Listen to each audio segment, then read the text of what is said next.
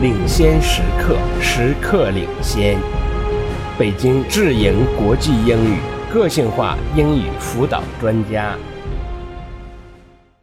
Unit 5 Learning Differently. Hello, everyone. I think we can get started now.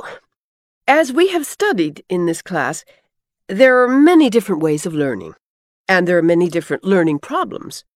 Some people have problems with reading, or math, or with expressing their ideas in words. Some people have memory problems. For example, they have difficulty remembering what they hear or read. Other people have problems holding a pencil or pen so that they can write. As educators, these are challenges that we need to understand because everyone deserves an education. And it's our job to promote learning. Today, I'd like to talk about one common cause of learning problems dyslexia. The term dyslexia, that's D Y S L E X I A, is from Greek. It means difficulty with words and language. In the first part of my talk, I'll briefly explain what dyslexia is and give you some general background about it. Then, in the second part, I will present one doctor's explanation of why people with dyslexia have learning difficulties. Okay, what is dyslexia? Dyslexia means a difficulty with reading or writing.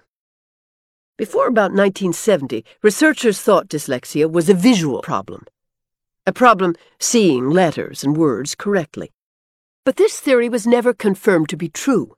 Researchers have now concluded that the main problem may be that dyslexics have trouble matching sounds with letters in words because their brains work differently from other people's. Let me explain that. Every word is made up of sounds, right? Now, the sound units are called phonemes. Let's take the word cat.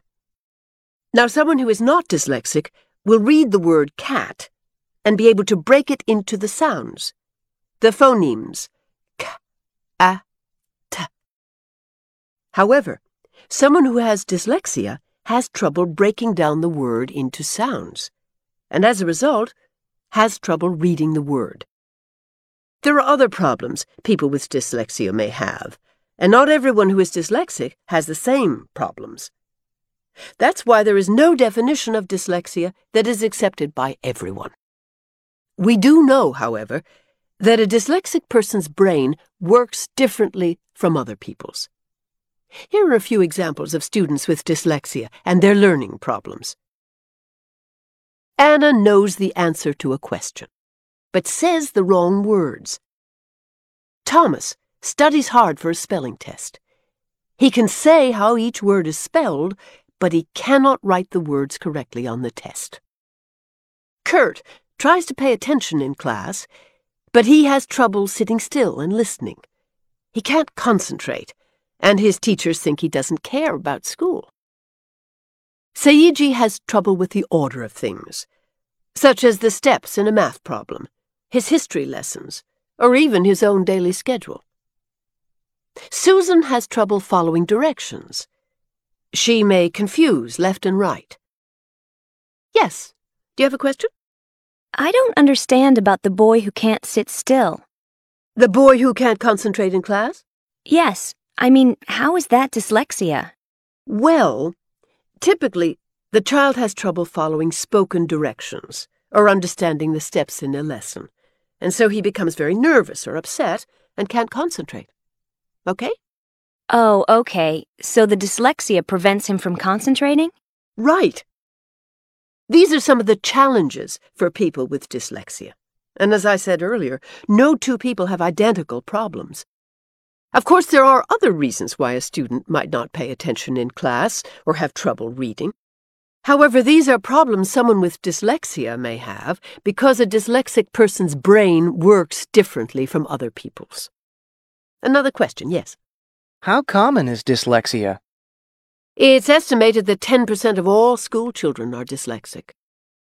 Wow, that's a lot. I heard that it only affects boys. That's not true, is it? No. Research has confirmed that both genders can have dyslexia. Okay, so that gives you an idea of the problem. But what causes dyslexia? Researchers think that there may be a genetic basis for dyslexia, that the problem is inherited from the mother or the father. This is based on the fact that about 85% of children with dyslexia have either a mother or father who is dyslexic. What's interesting, as well as challenging for us educators, is that these kids generally score high on intelligence tests. But they usually can't read, write, or spell at the same level as their classmates. This can be a problem because other people, even their teachers, often don't believe that the kids are very intelligent. In addition, dyslexics often feel like there's something wrong with them because they can't learn the same way other kids at school can. They often feel stressed and blame themselves, especially when other people say they are lazy and not trying. Many of them try very hard to learn, but still have trouble. In this part of the lecture, I'll present the work of Dr. Harold Levinson, a psychologist who has studied dyslexia for over 25 years. To help us understand dyslexia, he tells us to think of our brains as TV sets, and to think of the parts in our brains that receive information as computer chips. Every day, these chips, the parts in your brain, receive information, right? Now, this information enters the brain as signals of what we see or hear or touch, and so on.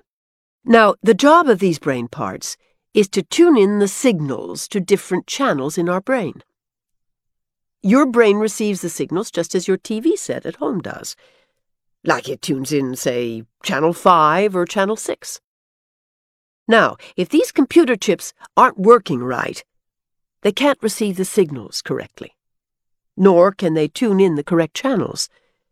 So the signals drift around and become unclear. And as the signals drift, this causes problems.